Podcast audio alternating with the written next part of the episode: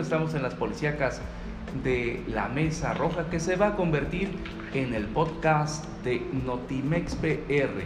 Vamos a iniciar con el siguiente, la siguiente nota que es respecto de un ejecutado en el cementerio de Acayucan. Sí, es la que estamos viendo precisamente ahí en sus pantallas. Este sábado fue ejecutado en la noche, precisamente durante las fiestas de Todos Santos. Fue ejecutado un hombre que tenía su negocio, un joven que tenía enfrente del panteón su negocio de venta de eh, cerveza.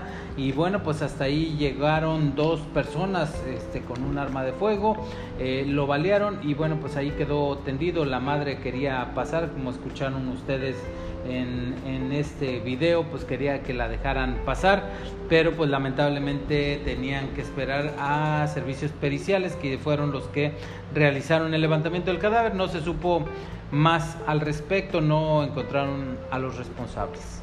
Continuamos para todos ustedes y ahora nos vamos hasta Papantla, Veracruz. Ahí balean a una mujer.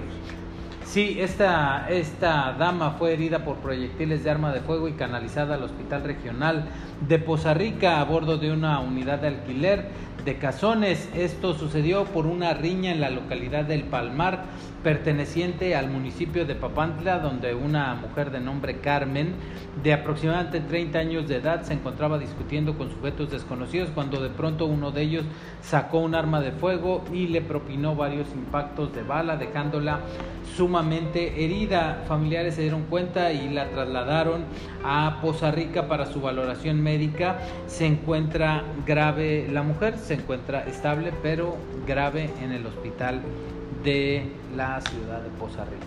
Y continuamos con nuestro recorrido, ahora es Jalapa, ahí balean a un luchador. Sí, el movimiento policíaco se generó en la calle Río Samaria de la colonia Carolina Naya de esta ciudad de Jalapa, en donde escucharon varias detonaciones de arma de fuego aproximadamente a las ocho y media de la noche, que varias detonaciones de la, una supuesta arma de fuego alertaron a los asistentes de una exhibición de lucha libre y esto sucedió en un domicilio ubicado en el 112 de Río Samaria con Río Tecolutla donde se ubica un ring para lucha libre y los primeros reportes indican que habría sido uno de los luchadores el que resultó herido mientras que los agresores se dieron a la fuga. Vámonos con más y ahora es hasta Tres Valles, Veracruz. Hay un jovencito mata a su padre de un Sí, el sábado una terrible tragedia se suscitó en el ejido Paraíso Río Tonto en Tres Valles. Un joven de 14 años de edad, silvestre, presuntamente en un arranque de ira y de frustración, disparó con una escopeta en contra de su padre, quien murió instantáneamente dejando un charco de sangre. El nombre de la persona fallecida, Francisco Palacios Cristóbal, de 57 años de edad y extraoficialmente de acuerdo a gritos al momento de la atención del menor, más de uno de los vecinos murmuraban que el occiso maltrataba y golpeaba a su hijo continuamente, lo que pudo haber sido lo que ocasionó este enojo severo en este joven. Qué tragedia. Y por otro lado, continuamos con nuestro recorrido, ahora es eh, en Coatzacoalcos, ahí balearon a una mujer pero también a sus tres hijos. Sí, la noche también del sábado fue baleada una casa ubicada en la avenida Díaz Mirón, en la colonia Francisco Villa de la colonia Puerto México. O aproximadamente a las 9 de la noche llegaron sujetos armados en un auto aveo color gris, se bajaron y dispararon contra la vivienda provocando terror entre los habitantes que se eh, de esta vivienda donde había una mujer y tres menores de edad en el, el, en el lugar. Localizaron cuatro casquillos percutidos calibre 45 y hasta el momento se desconoce el motivo del ataque ni cuántas personas hayan participado. Por otro lado, ahora estamos en donde, en donde eh, asesinan a una mujer en la unidad habitacional Puerta Grande Esto sucedió en Mariano Escobedo. Sí, la noche del domingo reportaron el hallazgo de una persona sin vida dentro de su domicilio y esto fue en la calle Río Pánuco, esquina Río Coatzacoalcos de la unidad habitacional Puerta Grande del municipio de Mariano Escobedo y esta mujer se encontraba dentro de su domicilio, presentaba varias señales de haber sido apuñalada con un cuchillo.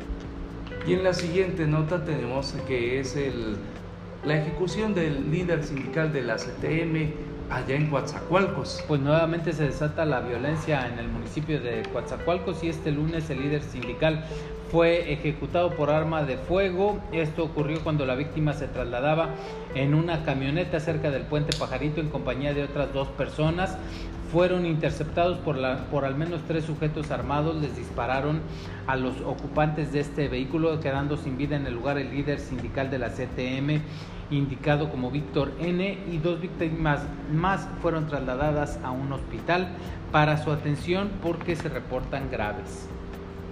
Qué situación de violencia imparable en Coatzacoalcos, en Tianguis de Autos en Uruapan ejecutan a cinco. Vamos a tener el video. No, está muy feo, la verdad es que está peor que los otros. Este, cinco personas murieron en un ataque a balazos reportado esta tarde en Uruapan, Michoacán. Según medios locales, la agresión tuvo lugar alrededor de las 14.30 horas de este domingo en el estacionamiento de la Plaza de Toros, La Macarena. Eh, ahí es donde quedaron tendidos los cadáveres de estas personas. Hasta el momento no se sabe nada de los atacantes.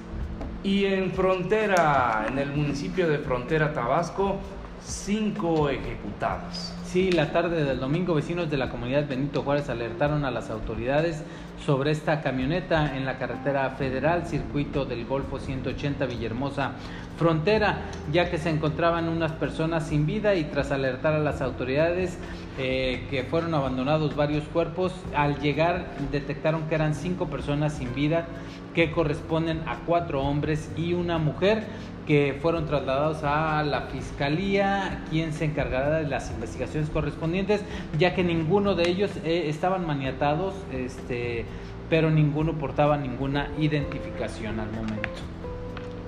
Y bueno, pues eso ha sido todo. Recuerden, este es el podcast de Notimex PR.